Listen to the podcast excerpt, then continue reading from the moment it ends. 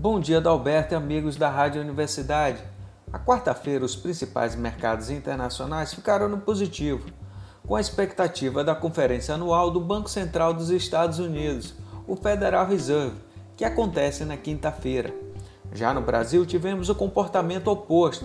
O Ibovespa ficou em baixa de 1,46% aos 100.627 pontos, com volume financeiro de 30 bilhões de reais. Esta queda aconteceu após o presidente comentar que a proposta como a equipe econômica mandou para mim não será enviada ao parlamento. Não posso tirar de pobres para dar para paupérrimos. A declaração derrubou o Ibovespa e o dólar subiu. De acordo com o Cadastro Geral de Empregados e Desempregados, CAGED, e o Portal da Transparência do Governo Federal, o Maranhão tem 2,7 milhões de pessoas recebendo o auxílio emergencial e 482 mil trabalhadores com carteira assinada.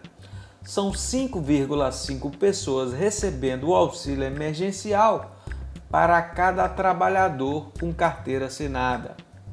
Os agricultores brasileiros estão realizando vendas com dois anos de antecedência para aproveitar o recorde no preço da soja em reais.